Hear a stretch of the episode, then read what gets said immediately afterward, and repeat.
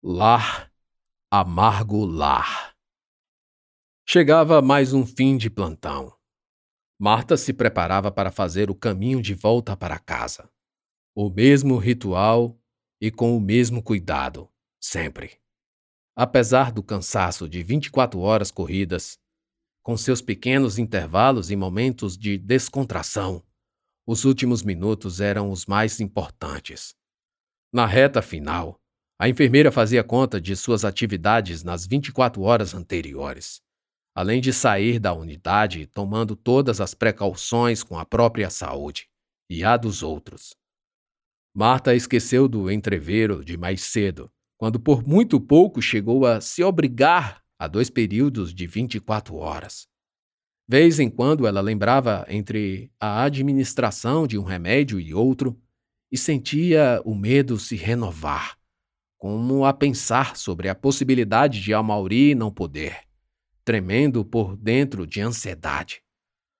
A recorrente sensação já era familiar, e Marta aprendera a esconder com uma exímia dissimulação todas as agonias que seu corpo gritava para todos ouvirem.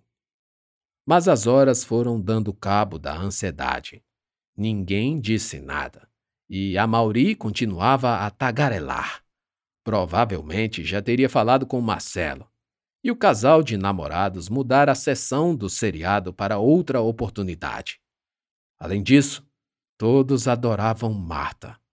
Não só pela pessoa que era, mas pela dedicação e prontidão a que se fazia presente na cooperação com os colegas. A Mauri defendia a amiga em todas as oportunidades, sem pestanejar. Estava sempre com o dedo em riste para quem quer que fosse. Se faltava a coragem de brigar em Marta, a Mauri tinha em excesso. E era incrível como o jeito solto, alegre e espontâneo do colega imobilizava as ameaças daquele lugar. Sim, um hospital é um lugar ameaçador. Quem é vivido no cheiro de éter, álcool e produtos de limpezas específicos, nem nota a diferença entre o interior e o exterior de um hospital. Mas há quem tenha a fobia, sim, um medo e pavor incontroláveis, sempre que se põe o pé porta adentro de um nosocômio. Tchau, amiga. Cuidado para não causar acidentes com essa beleza toda. a Maurícia despediu de Marta na saída.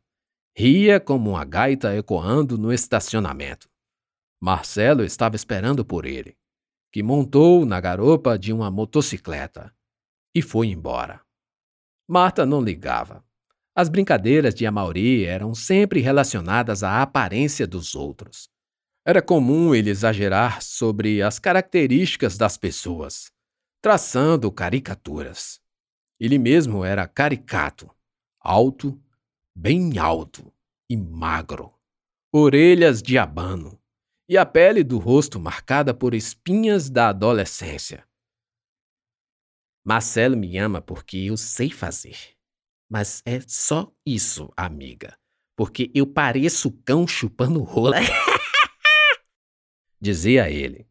E logo explodia num riso gaitado, fazendo todos ao redor rirem também não tanto pela piada, mas pela forma como ele próprio entoava sua gargalhada. O sol estava se pondo, e a luz dos postes do estacionamento já começavam a acender automaticamente. Tinham largado mais cedo do que o de costume. Então ela apressou o passo, e novos pensamentos tomaram conta do seu interior. No caminho para a estação de metrô, Marta viu seu reflexo nas portas de vidro das galerias. Não era feia como o amigo a representava, mas também não era atraente. Também não era culpa da idade. Todo mundo que fosse mais velho que a Mauri recebia dele esse adjetivo. Ninguém escapava. O que faltava a Marta era uma boa dieta, alguns exercícios com muita frequência aliás, e uma boa dose de motivação. Mas qual? Foi quase todo o caminho para casa pensando em como organizar o horário para começar, pelo menos, a caminhar. Tudo já era tão corrido, tão apertado. Acordar às cinco horas? Quem sabe? De repente viu a hora no relógio. Estava ficando tarde. Não só havia ficado escuro, mas estava tarde também. Alguma coisa no hospital tornou sua saída mais lenta. E ela vasculhava a lembrança para saber o que foi. Mas não a atingia. Talvez fosse importante guardar o motivo do atraso. Lembrou de seu marido, Gerson. Mas logo voltou aos pensamentos sobre seu corpo e, inconscientemente, os associou a Gerson. Retornou a anos atrás, quando se afirmava que ele sim era um atleta. Disse tudo. Era, não é mais. Sim. Gerson foi um boxeador profissional peso pesado com mais de 90 quilos de puros músculos. Classificou-se para as Olimpíadas de Atlanta em 1996, mas não passou das preliminares. Foi por conta de uma fratura no nariz que conheceu Marta. Numa briga de bar, Gerson, muito bêbado, levou um soco que estraçalhou seu nariz. Ele foi ao hospital e lá estava Marta, trocando os curativos. Poucos anos depois, estavam trocando alianças. Depois de abandonar a carreira de lutador, Gerson passou a ser treinador de boxe. Não por muito tempo, infelizmente, mas pelo tempo suficiente para Marta saber que seu marido tinha sérios problemas com o álcool. Não raro e mais frequentemente nos tempos presentes, Marta se faz a pergunta se alguma vez já amou. Depois faz a mesma pergunta, mas se referindo ao marido. Ela não sabe responder. Ela não sabe dizer o que é o amor, ou não lembra de como era o amor que imagina e supõe ter vivido no desabrochar da adolescência. Casou-se nova e só recorda de Gerson como um Deus protetor ao seu entorno. Muito do passado ficou no limbo, mas o período em que ele esteve no hospital permanece perfeitamente vívido, como um filme em que basta dar o play para começar a passar. Era incrível a quantidade de pessoas que chegava para visitá-lo na enfermaria. E ele dizia que só estava ali porque o álcool precisava sair do seu sangue, e não por conta de alguns ossos quebrados. Na verdade, Gerson tivera um coma alcoólico e precisava ficar internado no soro por alguns dias. O coma provocara amnésia, mas ele contava a todas sobre a briga, não se recordando dos detalhes ou as razões pelas quais se meteu nela reverberava os golpes, os insultos e quantidade, sempre destacando a quantidade de oponentes com quem teve que lidar num lugar apertado. Caí, mas levei os quatro. Terminava com essa frase, vangloriando-se da violência. Marta achava a princípio engraçado e até abusivo. Um homem tão grande brigando assim, que coisa feia. Mas ele contava tudo tão empolgado, tão cheio de vida, mesmo com o nariz quebrado e o rosto roxo. Ela notava nas outras colegas uma admiração por toda aquela testosterona. Chegavam a dizer que deveria ser um monstro na cama, o que Marta com certeza repugnava. Até que um dia, um belo dia, um paciente, também homem com seus 40 anos, jogou ao chão a comida servida no almoço. Que porcaria é essa? Onde está a enfermeira? Marta estava de plantão e acudiu ao homem, ainda muito nervoso. A enfermaria estava, como sempre, lotada. Não era incomum os acessos de raiva em pacientes alguns em efeito extrapiramidal, arrancavam as agulhas de soro e saíam correndo depois de uma dose de Brasil. Porra! Que comida ruim da porra! O homem continuava gritando. Estava ali há um dia e chegou com relatos de dores de cabeças infernais. Nas palavras do próprio paciente. Foi administrada a medicação adequada e ele dormiu por quase um dia inteiro. Calma, senhor. O senhor precisa respirar fundo. Calma uma porra! gritou novamente, saindo da cama reclinada. Estava em pé, com o avental de interno, e olhava furioso para Marta, que se sentiu intimidada. Era um careca, alto e forte, com a barba por fazer e dentes amarelos. Havia muito mais que feiura naquele homem. Havia um desgaste inexplicável que o tornava assustador. Enfermeira do caralho! Você! O que você aplicou em mim? Eu quero morrer, porra! O homem pegou com as duas mãos a bandeja do almoço e avançou sobre Marta, que fechou os olhos antes de entrar na escuridão de suas pálpebras. Sobrou-lhe tempo apenas para ver o metal de inox brilhar à luz branca do teto da enfermaria. Com certeza, não era só o efeito extrapiramidal, mas algo muito mais além do que dor de cabeça forte e enxaqueca. Depois, se descobriu que aquele senhor sofria de problemas mentais. Mas Gerson não era psiquiatra.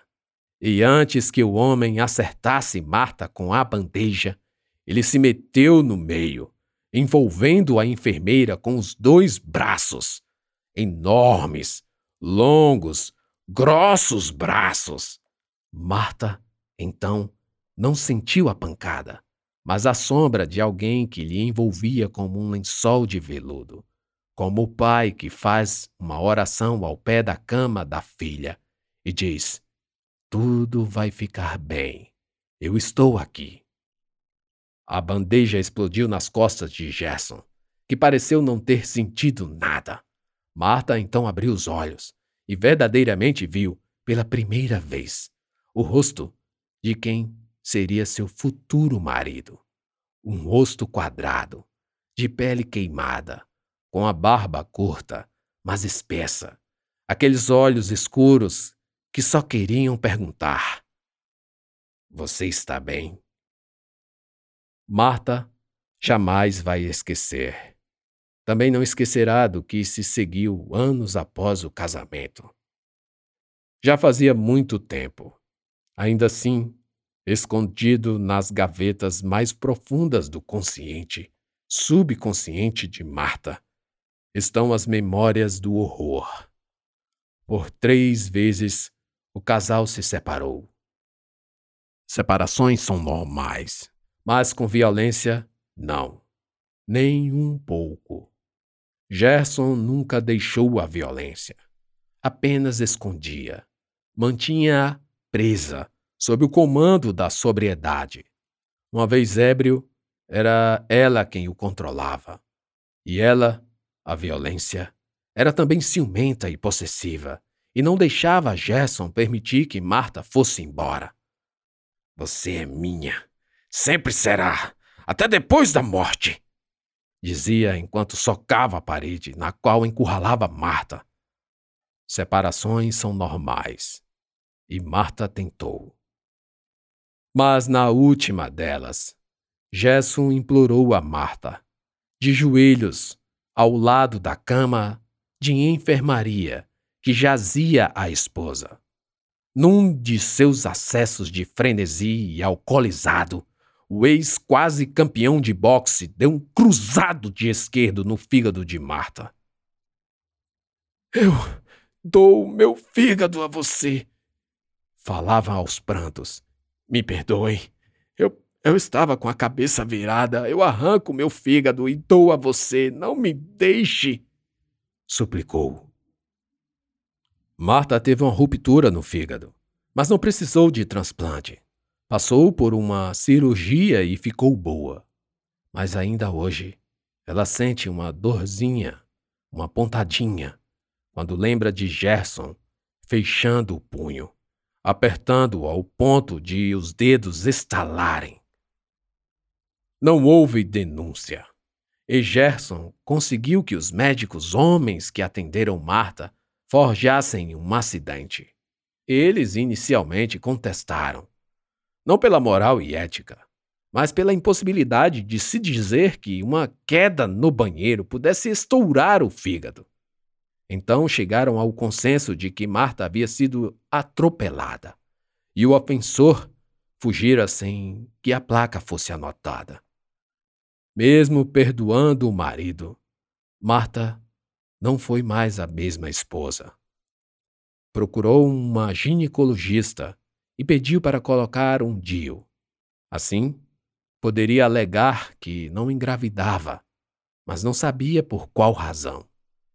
Isso abalou ainda mais o remorso do marido, que passou a culpar a si mesmo pela infertilidade da mulher. Falava que um filho seria a oportunidade de um novo começo, sem brigas, sem violência, sem álcool.